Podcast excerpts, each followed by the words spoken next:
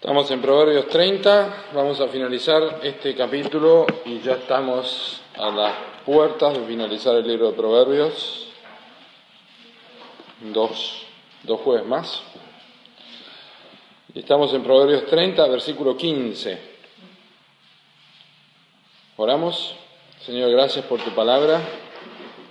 Gracias por la oportunidad de seguir aprendiendo y pedimos que estos últimos versículos de este capítulo puedan ser de aliento y de instrucción para nosotros. En el nombre del Señor Jesucristo. Amén. Proverbios 30, versículo 15. Vamos a aprender varias cosas sobre la, naturaleza y vamos a aprender varias cosas sobre ah, diferentes personajes y circunstancias en la vida. La sanguijuela tiene dos hijas que dicen, dame, dame. Tres cosas hay que nunca se sacian. Aún la cuarta nunca dice, basta. El Seol, la matriz estéril, la tierra que no se sacia de aguas y el fuego que jamás dice, basta. Es interesante, a partir de este texto, quienes han leído Proverbios y llegan al capítulo 30 se detienen a pensar en la manera que Agur está expresando o exponiendo su aprendizaje de la sabiduría, a pesar de ser más bruto que ningún otro, así lo dijo él. Eh, pero utiliza una expresión que no solamente aquí aparece, sino en otros lados de la escritura, eh, como el libro de Amós, por ejemplo, ¿eh? por tres pecados de Jerusalén y por el cuarto no revocaré su castigo, etcétera, etcétera. Pero esta idea de tres cosas y la cuarta, tres cosas y la cuarta, es el clímax. Quiere llegar al clímax de algo, es un sentido de, clímax a donde, a donde llega algo. Y bueno, va, va a utilizar cosas de la, de la naturaleza, sin duda el contraste hay muchos versículos en la Escritura donde nos hablan de la sabiduría de Dios expresada en la naturaleza, un diseño inteligente, no es producto de la evolución y estas cosas tienen una gran, un gran sentido didáctico para nosotros. Y comienza con la, con la, sanguijuela. La, mayoría de nosotros tenemos una idea de lo que es la sanguijuela, pero es, eh, no, es quizá lo mismo aquí que en otros lugares, por, ejemplo en el Medio Oriente, donde esto se escribió, pero en Israel hay, hay varios tipos de sanguijuelas. Una sanguijuela muy pequeña se llama luca, esta sanguijuela, es como una, es un pequeño bichito que lo usan incluso para bajar la presión, ¿no? Lo ponen y, antiguamente para que chupe la, sangre. En realidad son chupa sangre, ¿no? Algunos incluso lo traducen como vampiro, esto que tenemos aquí. Pero hay una, hay una eh, sanguijuela especialmente que eh, cuando los caballos van a tomar agua se mete en la nariz o se mete en la boca y causa muchísimo dolor. Pero básicamente son chupasangre y viven de la sangre, ¿eh? viven de la sangre. Y es por eso que Agur utiliza este ejemplo. Las sanguijuelas tienen dos hijas que dicen, dame, dame, nunca, nunca terminan de eh, estar saciados. Y por eso utiliza este ejemplo para hablar de la saciedad. Tres cosas hay que nunca se sacian y a una cuarta nunca dice basta. Hay cuatro cosas, aquí el Seol, la matriz estéril, la tierra que no se hace aguas y el fuego que jamás dice, dice basta. Hay dos cosas negativas y dos cosas positivas, dos cosas que, digamos, producen muerte y dos cosas que producen vida. El Seol y el fuego destruyen, la matriz y la tierra son productivas, en este caso la matriz estéril, entendemos el Seol, eh, nunca se sacia, desde Génesis capítulo 5 uno lee la escritura, la descendencia y eh, tuvo un hijo, Matusalén, a su imagen y semejanza, y murió, y murió, murió, murió, murió, murió, Así partieron, bueno, Matusalén tuvo un hijo que no murió, que era Enoch, pero los demás, los demás sí. Eh, y ese es el, es el, sentido. Es decir, en estos versículos que acabamos de leer hay cosas inevitables, vamos a ver que hay otras cosas inescrutables, otras cosas que son intolerantes, pero aquí tenemos cosas inescrutables. ¿eh? el Seol, la matriz estéril, una mujer que no puede tener hijos, siempre está con la esperanza siempre desea poder tener un hijo, siempre desea tener un hijo. El fuego destruye absolutamente todo eh, y la tierra no se sacia de agua, siempre vuelve a llover, siempre vuelve a llover y la tierra siempre está allí, no, no tenemos continentes ahora que están bajo agua y que no se ven más, pero llueve, llueve, inundación, nunca se sacia de agua. Son cosas, son cosas inevitables, pero hay cosas negativas y cosas positivas. Realmente eh, la vida cristiana es así y también especialmente el corazón. Si hay algo que está enseñando esto, es una, recuerden que hay enseñanzas de cosas materiales y físicas para aplicaciones espirituales, porque este es el sentido de la escritura. Y sin duda lo que nunca se sacia es el corazón del hombre. Nunca se sacia el ojo de ver. Nuestro corazón nunca se sacia. Son como las, como dijo alguien, es como las vacas de siete vacas flacas de, de, Faraón, se comían las siete vacas gordas y todavía estaban flacas igual. Así es nuestro corazón. Así es nuestro corazón. Nunca está saciado. Necesitamos poner nuestra vista en las cosas de arriba porque siempre queremos más. Y para que nuestro corazón sea enseñado, a veces necesitamos cosas negativas y otras cosas positivas. En la Biblia dice que si perdemos, ganamos, y cuando ganamos, perdemos. El ¿Eh? que gana su vida la perderá, y que pierde su vida por causa de mí, el Evangelio, la hallará. Entonces, ese, ese equilibrio entre lo que se pierde y lo que se gana en la Biblia es muy importante y aquí nos enseña Agur, a través de estos ejemplos inevitables, hay cosas que van a ocurrir sí o sí, hay cosas que tenemos, de las cuales tenemos que aprender.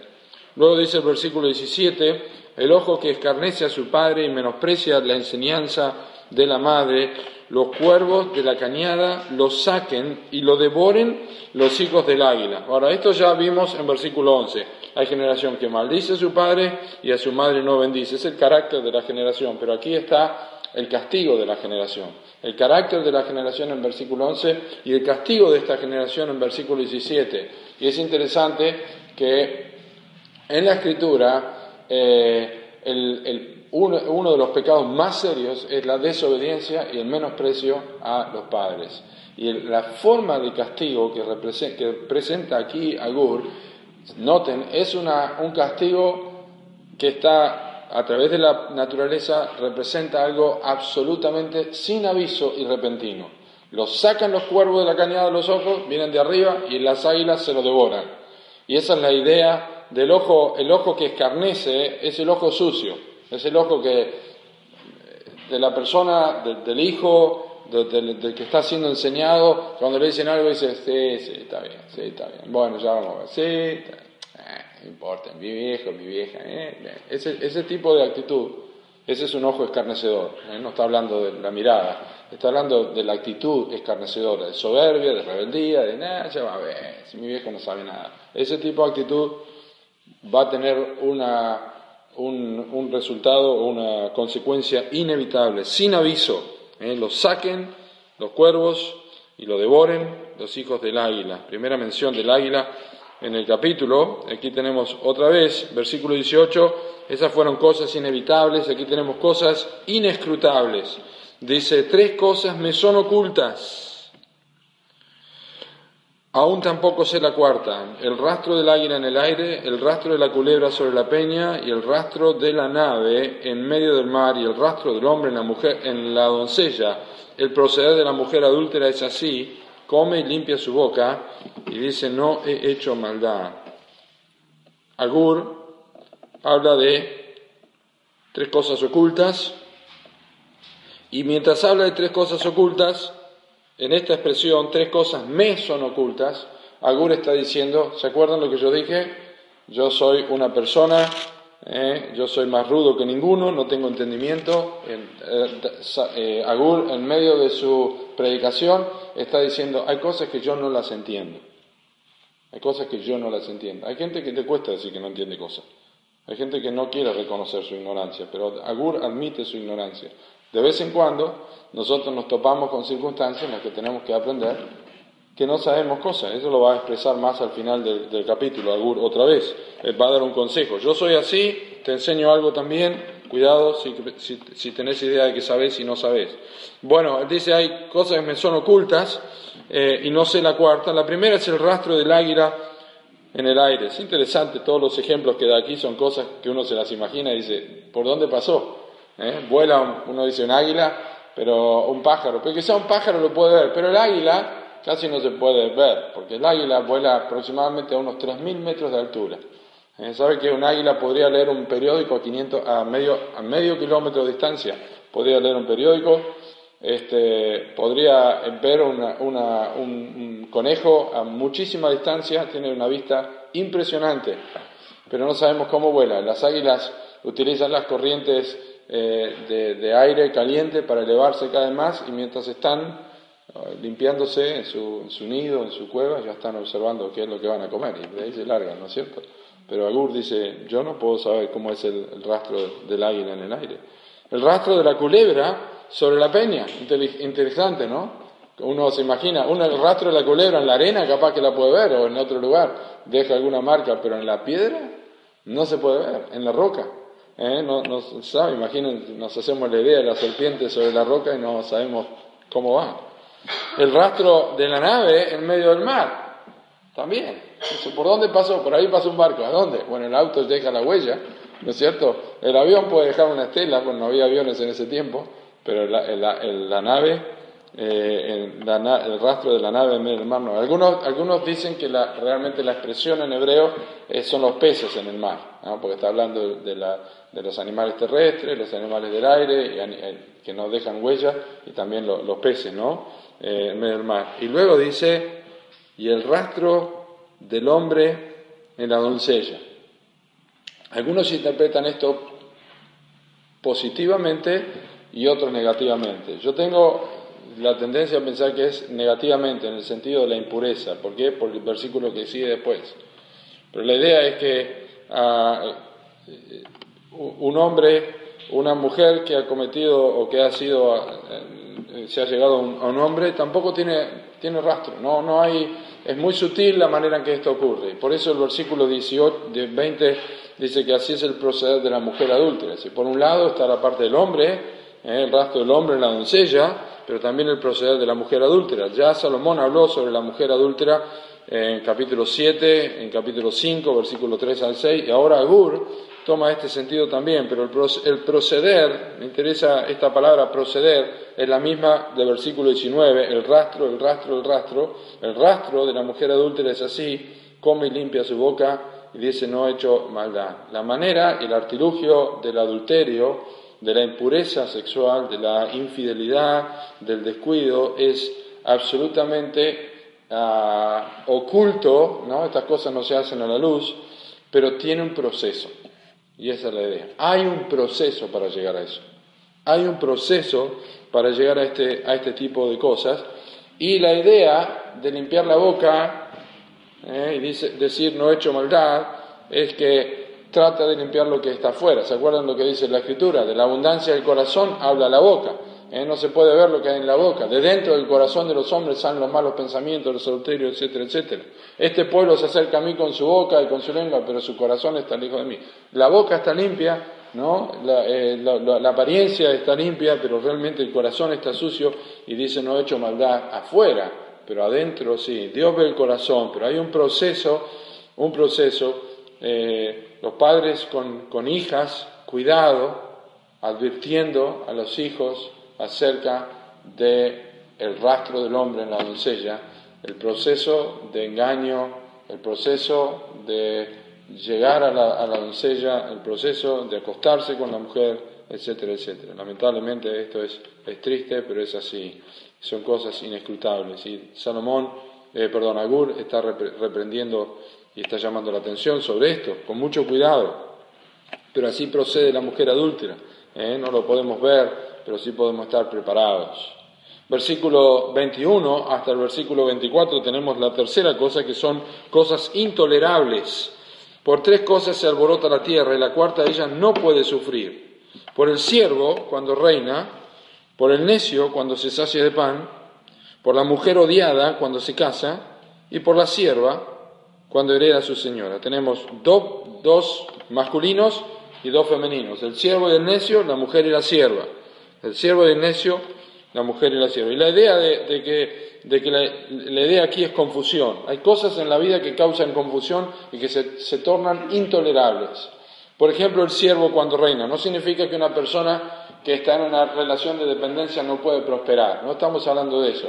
Está hablando de eh, de, procesos en la vida. Hay personas que llegan a situaciones sin haber pasado por un proceso de aprendizaje. Y en este caso, una persona indocta, preparada para, preparada para reinar, es un alboroto. Personas que no están en condiciones, personas que hacen daño en la política, personas que, hacen, eh, que están en, posiciones o cargos administrativos o cargos políticos y no, no son personas preparadas y hacen daño. Y decimos, esta persona que ahí está, mira, ¿quién lo puso? Bueno, fue digitado, puso y todo eso que nosotros sabemos, eh, el siervo cuando reina. El necio, cuando se sacia, se sacia de pan. ¿eh? Una, persona con falta de sabiduría y que está saciado, ¿eh? no hace nada, es, es una persona intolerante y sin embargo tiene todo. Jesús dijo en Lucas 21, 21 34, cuidado, eh, mirad que vuestros corazones no se carguen de glotonería. Y las personas se olvidan de Dios.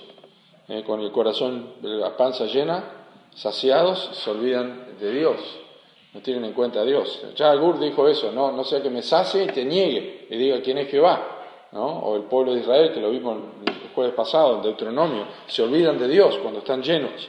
El necio que está saciado es un alboroto, causa confusión. La mujer odiada cuando se casa. Una mujer odiada es una, persona, la, palabra para odiada aquí es una persona que se ha formado, eh, ha formado una imagen de rechazo en todas las personas. No, no será, todo el mundo que la ve a esta persona es una persona desagradable, pero se casa. Entonces uno dice, ¿cómo hace para casarse? Bueno, evidentemente por deseo y no por amor, por lujuria y no por piedad, pero hay mujeres odiadas que se casan. Por ejemplo, Jezabel. Jezabel fue una mujer odiada. Se casó con Acab y lo echó más a perder todavía de lo que Acab era, porque de los reyes de Israel era el peor que hubo como, hubo, no hubo peor rey que se, vendió a hacer lo malo como Acab. ¿Eh? O también este, Herodías en el Nuevo Testamento, ¿se acuerdan? Esta mujer que pidió en un plato la cabeza de Juan el Bautista, una mujer odiada, una mujer odiada. ¿Eh? Y la sierva cuando hereda a su señora, ¿eh? las personas que están en una situación donde menosprecian a aquellos que les dan de comer. Caso de Agar, ¿se acuerdan? ¿Se acuerdan de Agar? Cuando tuvo un hijo con Abraham, cuando quedó embarazada, dice que miraba con menosprecio a su señora, porque Sara no podía tener hijos. Eso causaba un conflicto en la casa y causó un conflicto en la familia de Abraham. Entonces, personas conflictivas, personas que causan confusión, personas intolerables, Agur está diciendo, hay cosas en la vida que son inevitables, hay otras cosas que son inescrutables, uno no las puede entender, y hay otras cosas que son intolerables en la vida. Y también eh, dice eh, Agur que hay cosas que son instructivas en la vida y lejos de pensar que serían cosas inmensas o grandes, son cosas muy pequeñas. Por eso dice el versículo 24 al versículo 28, cuatro cosas son de las más pequeñas de la tierra y las mismas son más sabias que los sabios. Las hormigas, pueblo no fuerte, y en el verano preparan su comida, los conejos, pueblo nada esforzado, y ponen su casa en la piedra, las langostas que no tienen rey están todas por cuadrillas, la araña que atrapas con la mano y está en palacios del rey. Algunos traducen como la araña, en realidad la, lagartija también, puede ser lo que sea en el hebreo, pero eh, la enseñanza queda igual.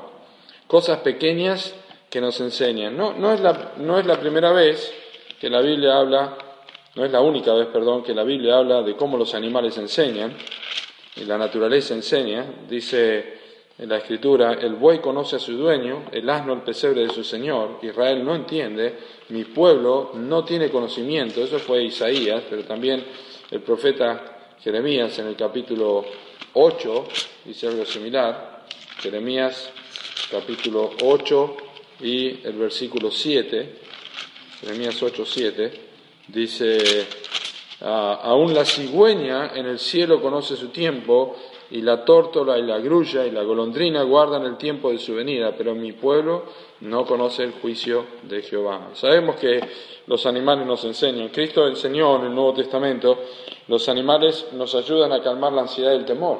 Mirad las aves del cielo. que no trabajan, ¿no cierto?, no, no, recogen en graneros y vuestro Padre Celestial las alimenta. ¿Eh? Los animales nos, los animales remueven nuestra ingratitud, los animales remueven nuestra falta de atención. ¿eh? nos ayudan en estas cosas, en la ansiedad, el temor. Miremos, por ejemplo, las hormigas. ¿Saben cuántas especies de hormigas dicen que hay en el mundo? 15.000 especies de hormigas. 15.000 especies de hormigas. Dice aquí que las hormigas son un pueblo no fuerte.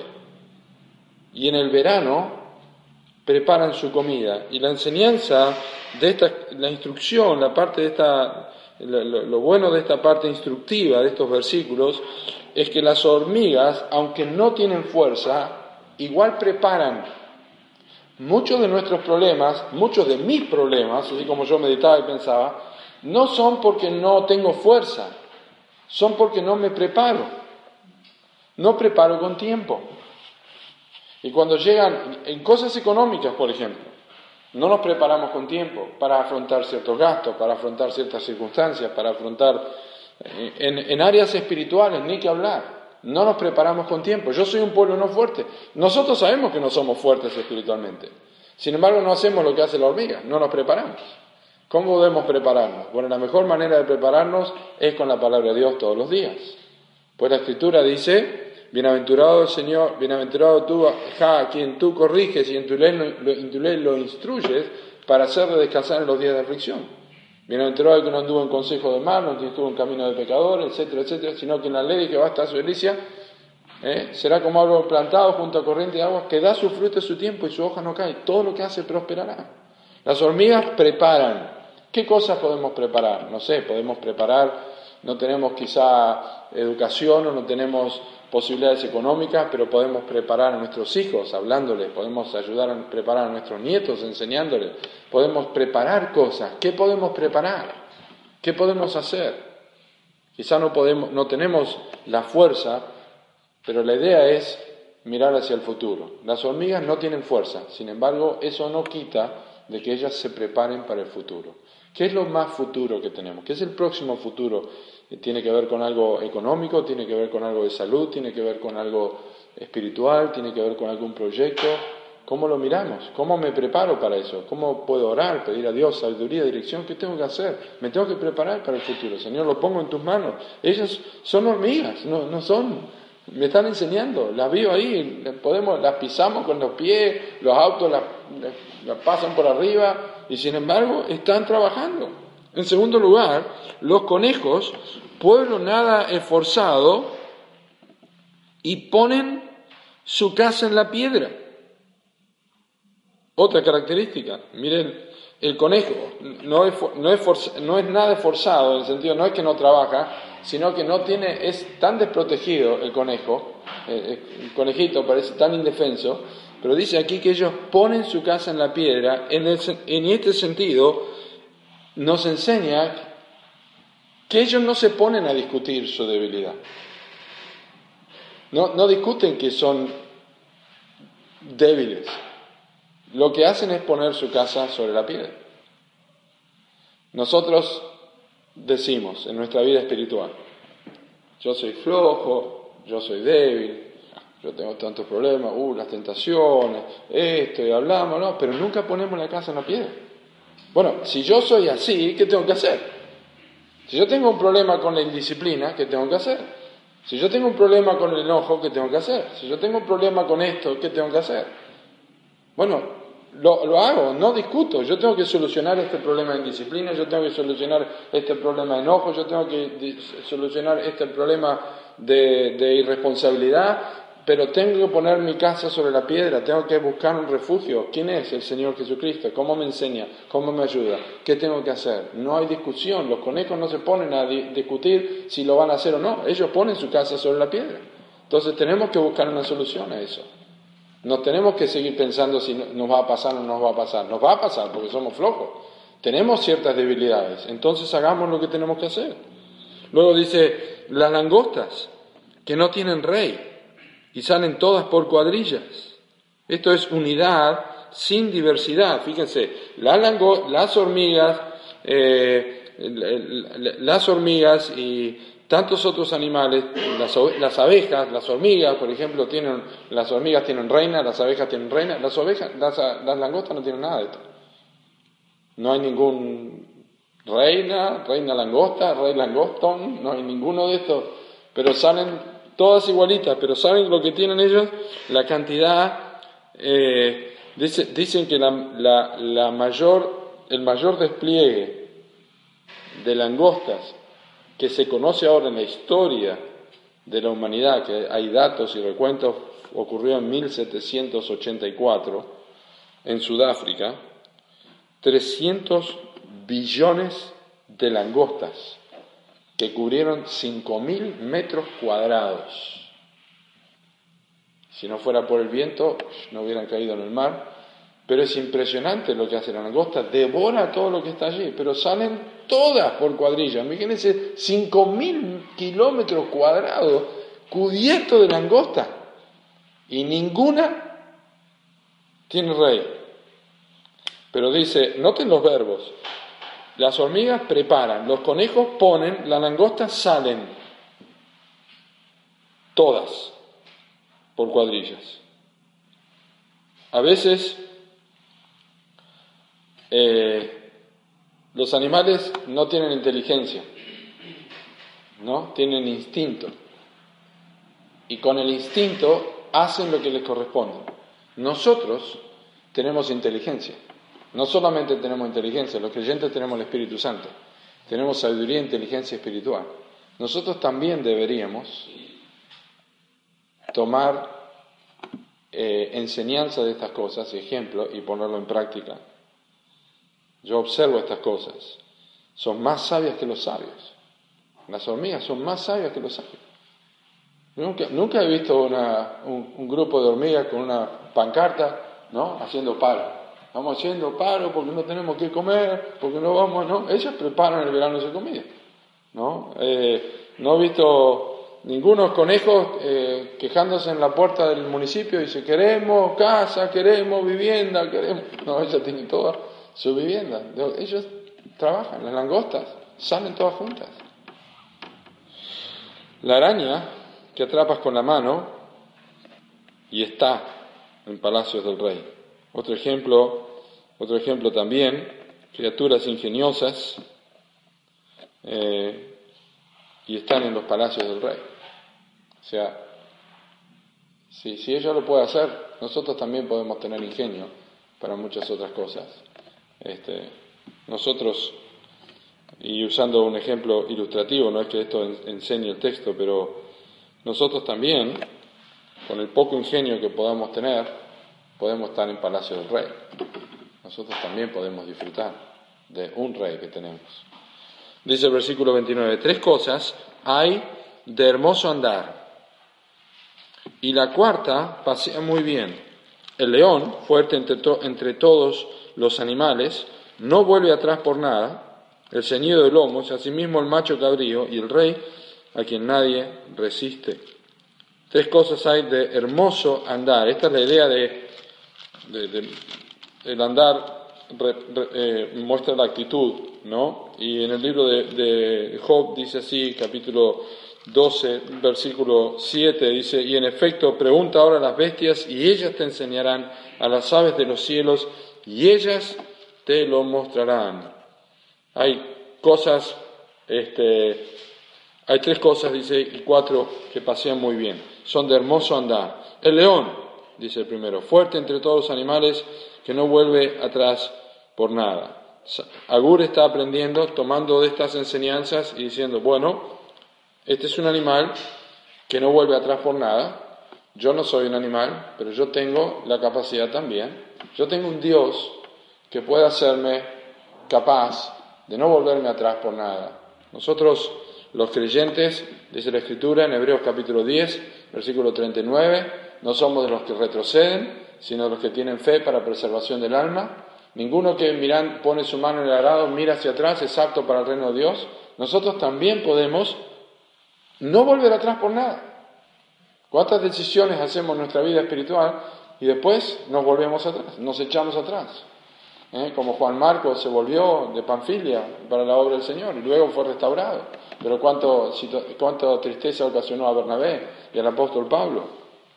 Entonces, no, no volver atrás, ¿eh? seguir hacia adelante. El ceñido de lomos, esto la mayoría de los comentaristas concuerdan en que se refiere a un, a un gallo.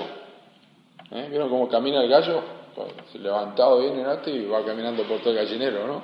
Eh, así son, muestra su, capacidad.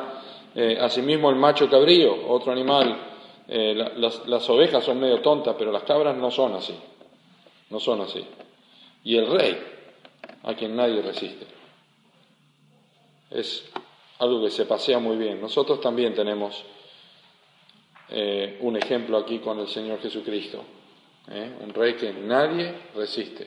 Él es nuestro Salvador, Él es nuestro Señor. No es resistido, ni siquiera Satanás. Nosotros confiamos en Él. Es el, Rey de los siglos, inmortal, invisible, el único y sabio Dios, dice el apóstol Pablo a Timoteo. Y finalmente el versículo 32 es la conclusión y 33. Eh, Agur dice, bueno, después de todo esto, de todo esto, si neciamente has procurado enaltecerte, o si has pensado hacer mal, pon el dedo sobre tu boca. Es decir, yo creo que soy sabio, mirá las hormigas. Yo pensé que sabía. Yo creo que sé un montón de... Mirá los conejos. La verdad que yo pensé que sabía mucho, yo pensé que era un cuidadoso, yo pensé que me, preparaba, yo pensé, pero ya está mal enaltecerse naturalmente, pero neciamente enaltecerse es peor. Enaltecerse neciamente es peor. Dice el libro de Eclesiastés, en el capítulo 7, el versículo 4, así, dice, ah, el corazón de los sabios está en la casa del luto, mas el corazón de los insensatos en la casa en que hay alegría. ¿Dónde está nuestro corazón? ¿Dónde ponemos nuestra atención?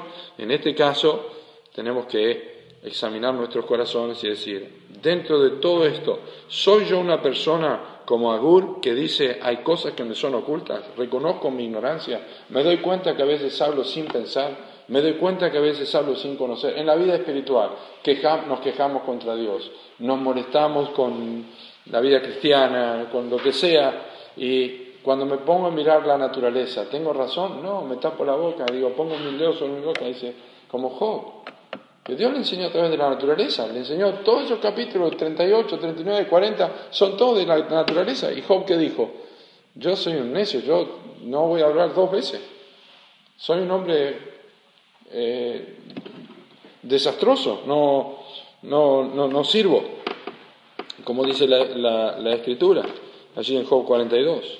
Y el versículo 33 dice, ciertamente el que bate la leche sacará mantequilla, el que recio se suena la nariz sacará sangre, y el que provoca la ira causará contienda. Básicamente, Agur está diciendo, tan cierto como se hace la manteca batiendo la leche, tan, tan cierto como la nariz puede sangrar si uno le da maltrato, de la misma forma, ciertamente, quien provoca, tiene esta actitud, de no aprender de la naturaleza, de no reconocer su necedad, de no reconocer su necesidad de aprendizaje, va a causar contienda. La persona orgullosa, la persona necia, la persona que todo lo sabe, causa contienda. Una gran conclusión para, el, para Proverbios 30. Una gran conclusión para un hombre rudo, más que ninguno, un hombre sin entendimiento, pero que estuvo en la presencia de Dios. Él dice, cuidado, porque la ira el que provoca la ira causa una contienda. La persona orgullosa, la persona necia, causa problemas. Nosotros no debemos hacer así. Tenemos que pausar y aprender tres cosas y cuatro cosas. Tres cosas y cuatro cosas. Aprendo qué tengo que saber de esta situación. ¿Qué, es lo que Dios quiere enseñarme a mi vida? ¿Qué necesito saber de todo esto? Señor, ayúdame para ponerlo, para ponerlo en práctica. Hay, hay eh, una cosa más. Por ejemplo, en versículos 21 al 24 habla de, cosas grandes y despreciables, como el siervo, el necio, la mujer casada, odiada, la sierva, y luego tenemos cosas pequeñas y apreciables, como las hormigas, los conejos, la langosta, la araña. Hay contrastes en este capítulo. Entonces, apreciemos estas cosas, y saquemos provecho de ellas para nuestra vida espiritual. Oramos. Gracias Padre por tu palabra, gracias por la, por la enseñanza que nos has dado hoy, gracias por llegar casi al final de Proverbios. Pedimos que bendigas tu palabra donde quiera que se oiga, desde aquí, desde Villa Regina. En el nombre de Jesús.